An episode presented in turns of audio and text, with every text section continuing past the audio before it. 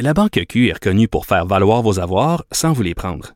Mais quand vous pensez à votre premier compte bancaire, tu sais, dans le temps à l'école, vous faisiez vos dépôts avec vos scènes dans la petite enveloppe. Hmm, C'était bien beau. Mais avec le temps, à ce compte-là vous a coûté des milliers de dollars en frais, puis vous ne faites pas une scène d'intérêt.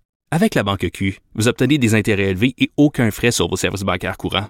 Autrement dit, ça fait pas mal plus de scènes dans votre enveloppe, ça. Banque Q. Faites valoir vos avoirs. Visitez banqueq.ca pour en savoir plus. Évidemment, en ce moment, c'est très tentant de jouer au gérant d'estrade, de dire notre bon gouvernement aurait dû faire ci ou ça et de remettre en question absolument euh, chacune des paroles et des décisions euh, qui sont prises depuis les derniers jours. Euh, quand même, il y a une importante game politique qui joue en ce moment. Je pense pas que c'est un secret pour personne et on va analyser avec un expert en gestion de crise la façon dont le gouvernement gère la COVID-19 et cette réouverture des écoles, des entreprises et de certaines régions du Québec. Euh, accueillons Victor Enriquez. Bonjour, Monsieur Enriquez. Bonjour, Mme Peterson. Écoutez, euh, quand même, euh, aujourd'hui, c'était Geneviève Guilbeault qui était à la barre du point de presse du gouvernement québécois. le premier ministre François Legault sera moins présent dans les prochains points de presse. On a appris ça pour les raisons quand même qui semblent évidentes. Évidemment, il doit être mm-hmm. fatigué, mais il y a quand même une stratégie derrière ça, j'imagine. Oh, tout à fait. Je vous dirais que au-delà de la fatigue, il y a certainement une euh, un constat qui est fait au niveau des autorités gouvernementales, c'est que on a moins de choses à annoncer qu'on avait au début. Hmm. Là maintenant, on va prendre, on va arriver dans une nouvelle phase qui va être une phase de reprise des activités partielles. Les gens vont être plus au travail également. On va vouloir euh, reprendre un peu aussi l'activité normale au niveau politique. Et bien entendu, à ce moment-là, le premier ministre va prendre un peu de recul, probablement euh, se distancer des points de presse quotidiens pour faire des points de presse au besoin. Ça se pourrait qu'on en ait pendant deux, trois jours de suite lorsqu'on aura des annonces. Mm. Mais déjà, on avait vu euh, les points de presse diminuer. On était passé de sept points de presse par semaine à cinq. Et là, on va retomber dans une certaine normalité. Mais attendez-vous à ce qu'au moins trois, quatre fois par semaine, on revoie le premier ministre quand même. Bon, au départ, euh, évidemment, on voyait presque exclusivement euh, le directeur de la santé publique, le docteur Horacio Arruda. Euh, d'ailleurs, il y a un article dans le Devoir ce matin écrit par Guillaume Bourgault-Côté qui a attiré mon attention sur justement sa présence. Parce que, bon, on le sait, là, le docteur Arruda, il a une personnalité assez flamboyante. Là. Personne, je pense, va oublier euh, quand il nous a dit qu'elle allait cuisiner des tartelettes portugaises. Il y a aussi vraiment euh, beaucoup de mimes qui ont été faits, euh, le mettant en vedette. Il y a même une page Facebook qui a été créée. je pense que 60 000 personnes qui l'ont aimé. Là, Horacio Arruda, notre héros. Donc vraiment, c'était devenu une, une une vedette. N'ayons pas peur des mots, c'est quand même ça. Mais euh, là, depuis que la crise s'est en quelque sorte aggravée, on le voit moins, le docteur Arruda. On dirait que c'est un peu effacé ou qu'on l'a effacé. Je pense que d'une certaine façon, il y, a, et le contexte et oui, on l'a un peu effacé. Vous savez, euh, docteur Arruda, oui, est très flamboyant.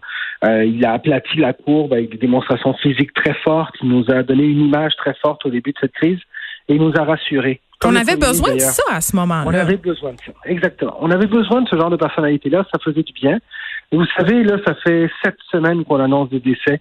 Euh, les gens sont confinés chez eux, l'énergie change aussi.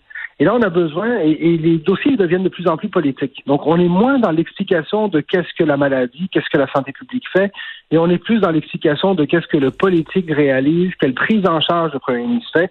Donc, naturellement, le contexte fait qu'on le voit moins.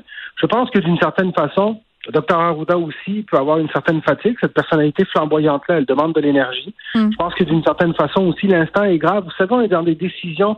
En ce moment, il y a quelqu'un qui disait, euh, on est en train de construire un parachute en même temps qu'on fait la chute libre. Et, et ça, c'est très dur pour un scientifique comme Dr Arruda. Vous savez, les scientifiques ne prennent des décisions que sur la base de la science.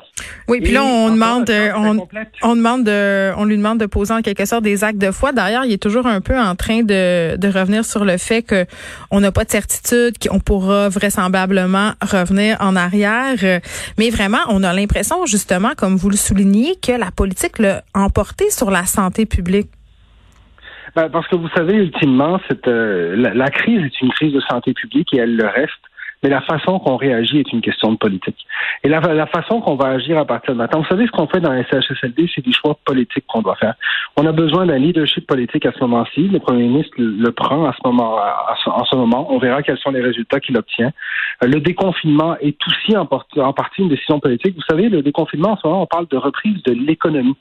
Donc, c'est très politique comme décision de reprendre l'économie ou pas. On, bien entendu, on a les recommandations de la santé publique, qui on les entend, c'est primordial, c'est la première chose qu'on doit avoir. Mm. Mais ensuite, la façon de faire, c'est une décision politique. Donc, dans tout ça, le premier ministre, lui, sera imputable. C'est donc tout à fait normal qu'il prenne plus de place. Je pense qu'ultimement, euh, bien entendu, on l'a vu aujourd'hui au point de presse, dès qu'on revient sur la maladie, la santé publique, les foyers d'éclosion, Dr Arruda reprend le dessus et revient à ce moment-là au devant de la scène. Donc, on va devoir jouer cette mixité-là. Puis je pense qu'à un, moment donné, ben, on, devait s'attendre à ce que les personnages changent aussi. Vous savez, on a rarement... la lune de miel est finie là, entre les journalistes et les membres du gouvernement. sont le bien senti euh, lors des différentes périodes de questions. Ça ne peut pas durer si longtemps que ça. C'est la plus longue crise qu'on ait vécue dans notre histoire récente. Et jamais dans une crise, on avait eu autant de communication. Euh, vous savez, la grippe espagnole, il y a 100 ans, il n'y avait pas les réseaux de communication qu'on a aujourd'hui. Hmm. C'est unique dans l'histoire de l'humanité de communiquer autant sur une même crise partout dans le monde de cette façon-là. On a rarement vu cette concentration de communication, ce qui fait qu'à un moment donné, bien, bien entendu, les acteurs vont changer, vont revenir. Vous allez en voir plus, certains en voir moins d'autres jusqu'à ce qu'on sorte de cette crise-là. Victor Enriquez, expert en gestion de crise, merci euh, de nous avoir euh, éclairé sur cette façon euh, que le gouvernement de gérer cette crise du COVID-19.